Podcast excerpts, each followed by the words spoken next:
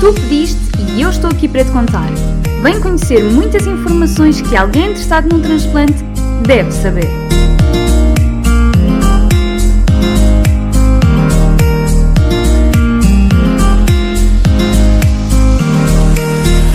Olá, seja bem-vindo ao episódio 4 do Vive, o teu podcast que fala sobre insuficiência renal de uma forma leve e descontraída, mas também muito responsável o que é o transplante, quem pode ser eh, receptor, quem pode ser dador, como é que tudo isto funciona, o pós, a cirurgia. Eu hoje vou tentar explicar-vos algumas informações sobre esta temática que podem ser eh, importantes e úteis, mas eu não me canso de dizer isto. Lembrem-se que cada caso é um caso, cada doença é uma doença, Cada situação é uma situação, portanto, a última opinião científica é sempre do vosso médico e da vossa equipa de profissionais de saúde, ok?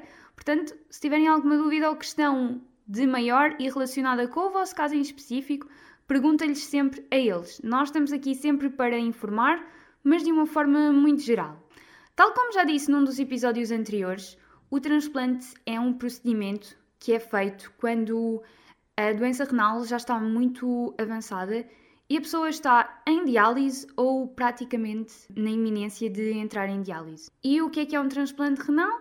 É uma cirurgia que é feita na qual se coloca no doente renal um rim funcional que irá fazer o trabalho dos nossos rins que não estão a funcionar. E é aqui que começam a surgir as primeiras questões. Qualquer pessoa com insuficiência renal avançada e que esteja a fazer diálise ou quase a fazer, pode fazer um transplante renal? Não. Era bom que assim fosse, mas infelizmente não é assim. Eu vou usar os termos que são normalmente usados. O receptor é quem recebe o rim, o insuficiente renal, a pessoa doente. O dador é quem doa o rim. O receptor que é neste caso a pessoa que precisa, para se perceber se pode ser um candidato a transplante ou não, é sujeito a diversos testes. Testes físicos, como exames cardíacos, exames ao sangue, análises para verificar anticorpos, mas também é analisada a sua parte mental, é preciso perceber se a pessoa está disposta a levar a sério um tratamento que implica medicação diária regular a horas regulares, diversos tipos de cuidados no pré e no pós-transplante e se está disposta a ir avante com a cirurgia e tudo o que ela implica. Há muitos transplantes que correm mal porque o doente não teve a responsabilidade que se comprometeu a ter e não cumpriu as coisas como deveria cumprir, e isso levou a um transplante mal sucedido. E agora vocês questionam-se: então, mas se a pessoa fizer tudo bem, o transplante é eterno? Não. O transplante não é uma cura. O doente é transplantado com um rim de outra pessoa, um rim funcional, mas esse rim também, embora todos os tratamentos que são feitos, toda a medicação que é administrada, esse rim um dia também pode parar e pode parar ao fim de um mês, ao fim de um ano, ao fim de 20, mas o doente acaba sempre por ter que voltar, seja a hemodiálise, a diálise peritoneal ou qualquer um dos tratamentos que optar realizar depois. O transplante pode ser feito de duas formas. Pode ser de dador vivo ou de dador cadáver. O dador vivo é, como o nome indica, uma pessoa viva, normalmente um cônjuge, um familiar, um amigo próximo, que está disposto a dar o rim. Não pode ser qualquer pessoa que chega e diz: Ah, eu quero dar o rim à Joana. Não pode ser assim. Tal como o receptor é avaliado, o dador também é extremamente avaliado e também a nível físico e mental.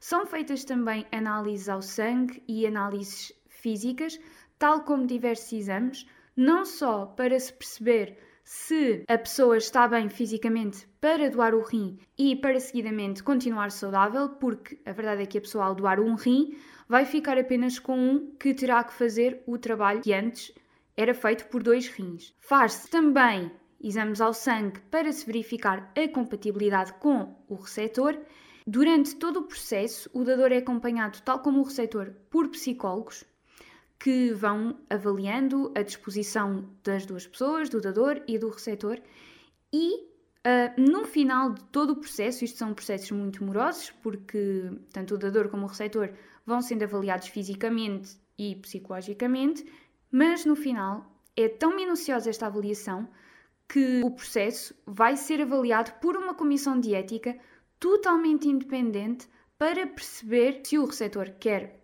fazer mesmo este transplante e se o dador está a fazê-lo de livre vontade e se não está a ser coagido ou a ser pago.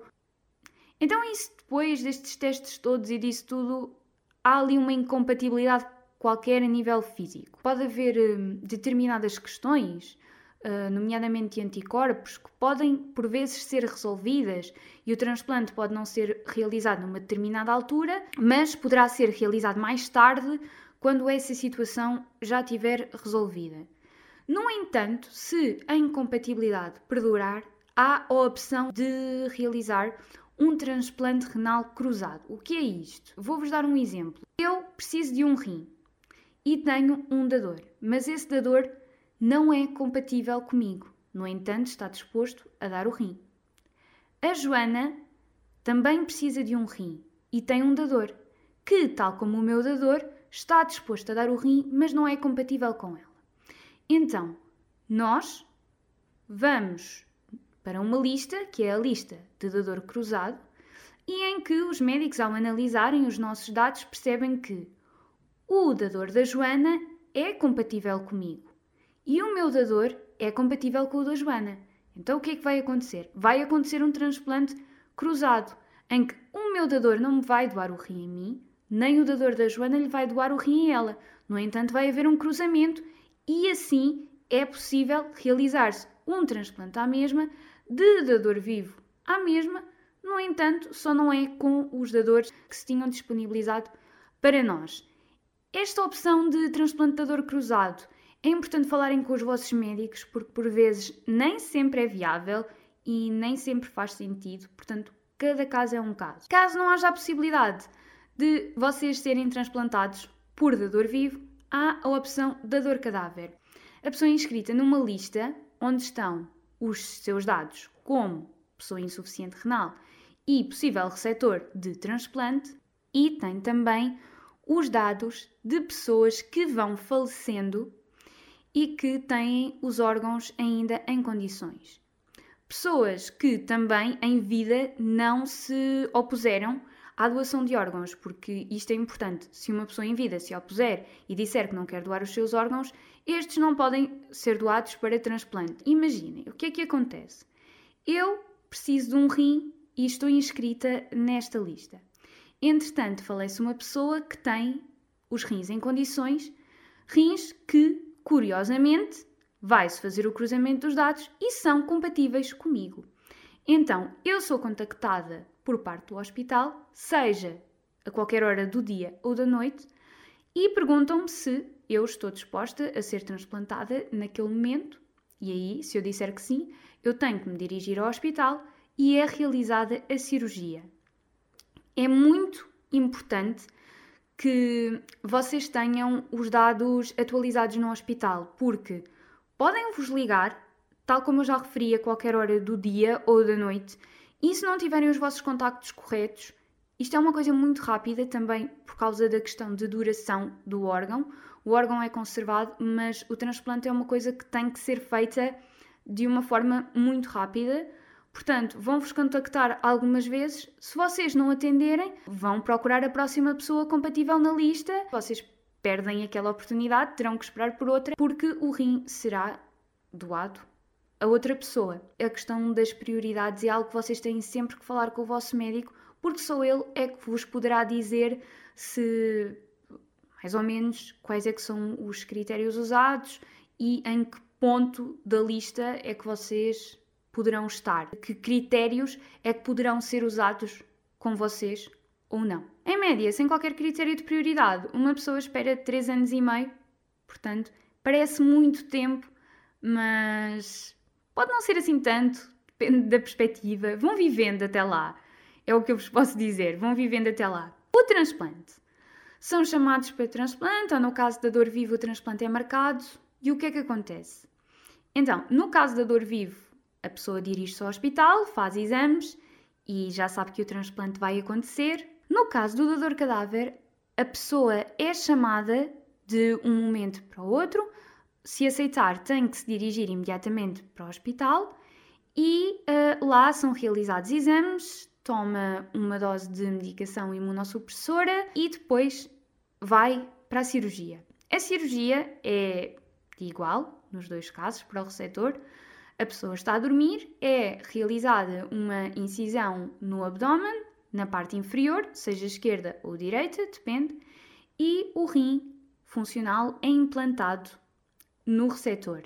Este rim é ligado à bexiga. A cirurgia dura em média 2 a 3 horas, se não houver nenhuma complicação, e depois fica mais ou menos 2 horas no recobro. É-lhe dada a medicação para as dores, bem como os nutrientes necessários para se alimentar, tudo através de catéter, até que a pessoa esteja apta para, para comer e já tenha um bocadinho menos dores para se poder levantar e para fazer alguns movimentos.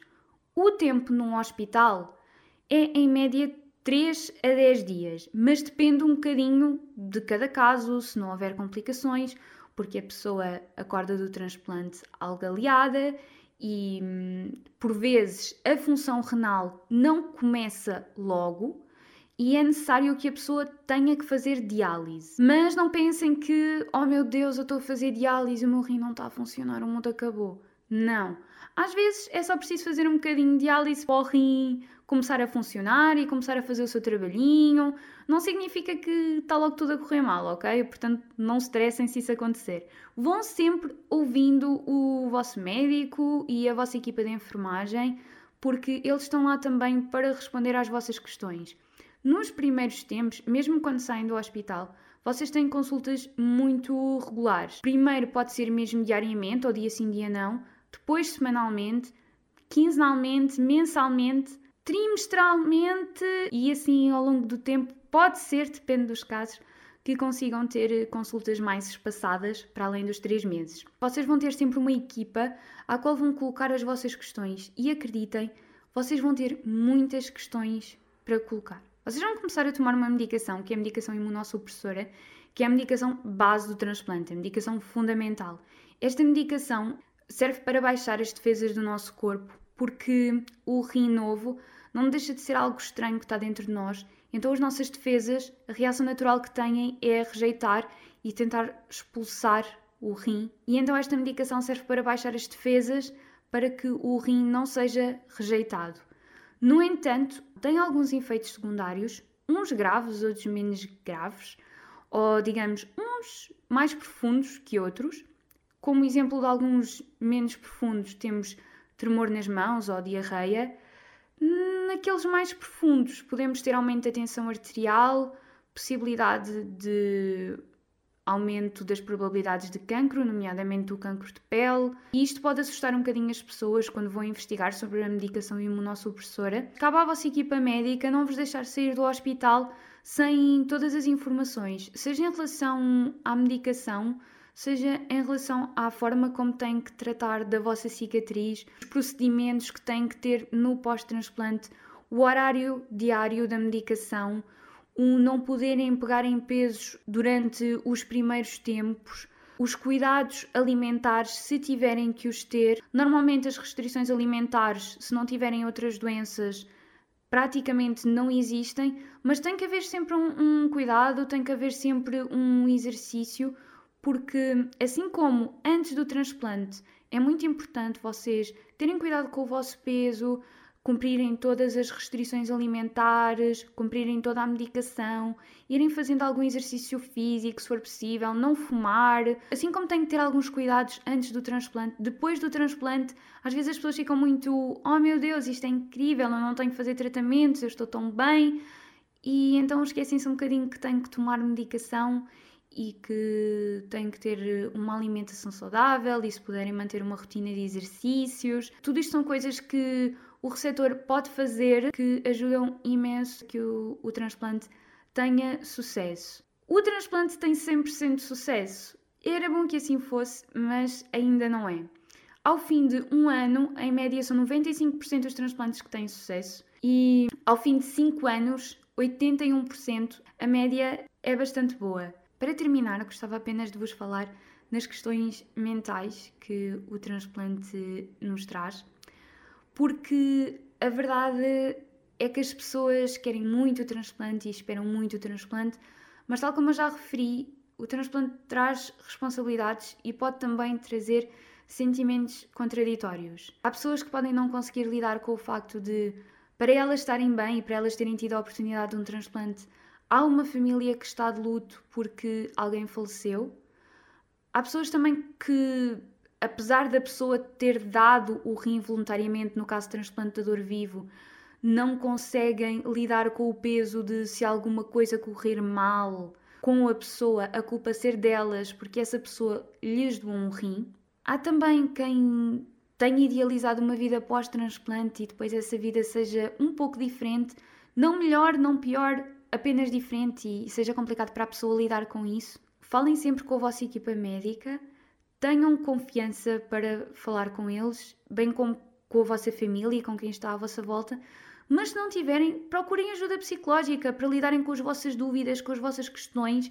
Não deixa de ser uma nova realidade, não deixa de ser um mundo novo e o que pode ser para mim não tem que ser para a Joana, o que pode ser para uma pessoa não tem que ser para outra. Eu posso lidar perfeitamente bem com o transplante e a Joana pode ficar completamente mal e não conseguir lidar com a pressão e se calhar pensar poças, eu, eu estava melhor com a diálise. É perfeitamente legítimo. Portanto, é sempre importante falarem e irem desabafando o que, o que sentem, seja com quem está mais próximo de vocês, seja com a vossa equipa médica ou mesmo com um psicólogo ou um profissional de saúde. Ainda em relação à medicação, lembrem-se sempre, perguntem sempre ao vosso médico o que é que podem ou não podem tomar. Não tomem medicação sem o consultar. É muito importante também que quando vão ao médico, quando ligam para o SNS 24, informem sempre que são transplantados, porque há questões que são específicas para nós. O transplante pode demorar um mês, um ano, dez a chegar, é muito incerto e pode também durar um mês, um ano, dez. Tudo isto é muito incerto. Por isso, o melhor conselho que eu tenho para vos dar é que, com ou sem transplante, nunca te esqueças. Aproveita, descontrai e, acima de tudo, vive.